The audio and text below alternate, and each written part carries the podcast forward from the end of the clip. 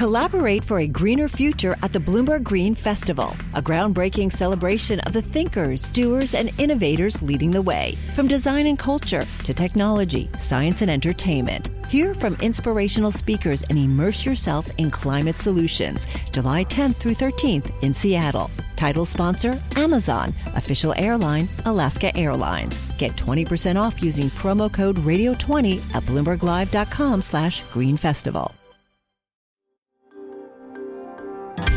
Le entregamos todo lo que necesita saber para comenzar el día. Esto es Bloomberg Daybreak para los que escuchan en América Latina y el resto del mundo.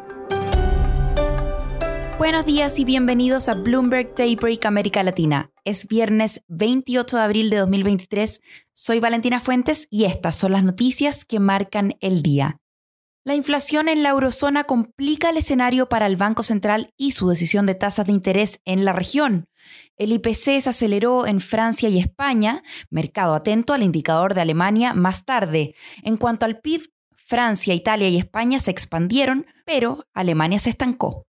Y el repunte de las acciones en Estados Unidos podría detenerse en medio de una brusca caída en los resultados corporativos y un debilitamiento del mercado laboral, dijo un analista de Bank of America.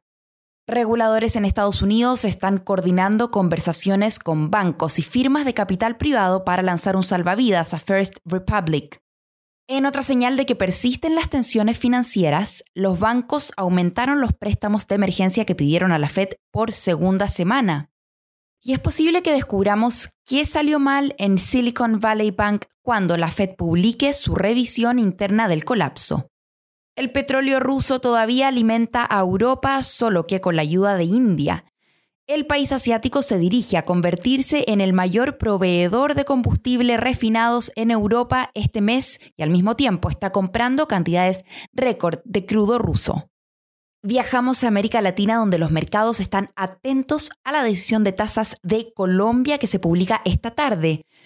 La mayoría de economistas encuestados por Bloomberg cree que BanRep elevará la tasa en 25 puntos base, aunque bastantes también dicen que la mantendrá sin cambios. Las históricas protestas de Perú este año tuvieron un enorme impacto en la economía, llevando al gobierno a recortar su pronóstico de crecimiento del PIB. Perú registrará una expansión de 2,5% en 2023 por debajo del pronóstico de fines de febrero de 3,1%. Y atención Chile porque Perú está intentando adoptar un papel más activo en tratar de atraer inversiones en litio ante la decisión de Chile de asumir un control estatal en todos los nuevos proyectos del metal para baterías, dijo el ministro de Economía y Finanzas peruano Alex Contreras.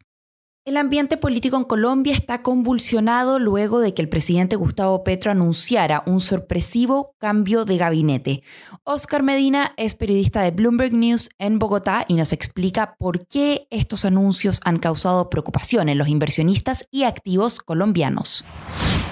El martes en la noche el presidente Gustavo Petro le pidió la renuncia a todos sus ministros y analistas que escribían sus informes para clientes estimaban que José Antonio Campos iba a quedar en el cargo, ya que es una persona que inspira confianza en los agentes del mercado financiero.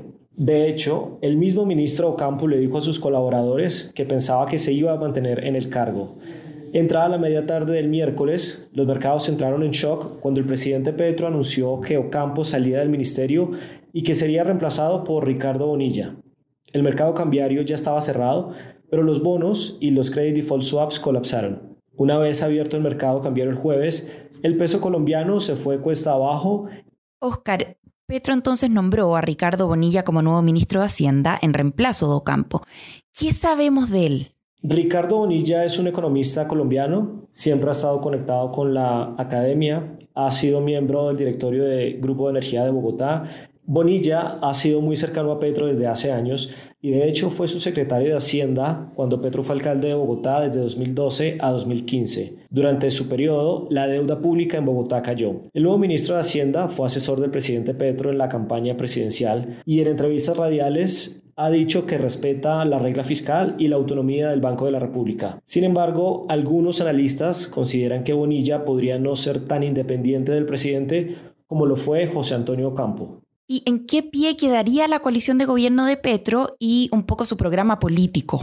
Cuando el presidente Gustavo Petro le pidió la renuncia a su gabinete el martes, él mismo dijo que la coalición de gobierno había colapsado. Partidos políticos que eran aliados como el Partido Liberal, el Partido Conservador y el Partido de la U le habían ordenado a sus congresistas que tenían que votar de forma negativa la reforma a la salud. Así que con el cambio en el gabinete ministerial, ministros de esos partidos salieron y ahora hay una gran incertidumbre acerca del apoyo real que el gobierno del presidente Petro pueda tener para pasar sus reformas. Hay que recordar que actualmente se discuten tres reformas grandes. Una es la reforma a la salud, la reforma al mercado laboral y la más importante para los agentes del mercado financiero es la reforma al sistema pensional, que podría tener impactos fuertes sobre el mercado financiero local. Para terminar, el cantante pop Ed Sheeran cantó ante el jurado en otro día de juicio sobre acusaciones de que robó el clásico de Marvin Gaye Let's Get It On en su canción ganadora del Grammy Thinking Out Loud. Pasó una hora tratando de demostrar que es un buen compositor que no necesita robar. Luego cogió la guitarra para tocar una serie de acordes. Eso es todo por hoy. El lunes primero de mayo no habrá Daybreak por ser feriado en la región. Nos volvemos a encontrar el martes. Soy Valentina Fuentes. Gracias por escucharnos. Para conocer todas las noticias que necesita para comenzar el día, revise Daybreak en la app Bloomberg Professional, donde puede personalizar las noticias que desee recibir. También puede suscribirse a la versión solo audio en Spotify, Apple Podcasts o la plataforma de su preferencia. Eso es todo por hoy. Escuche de lunes a viernes Bloomberg Daybreak.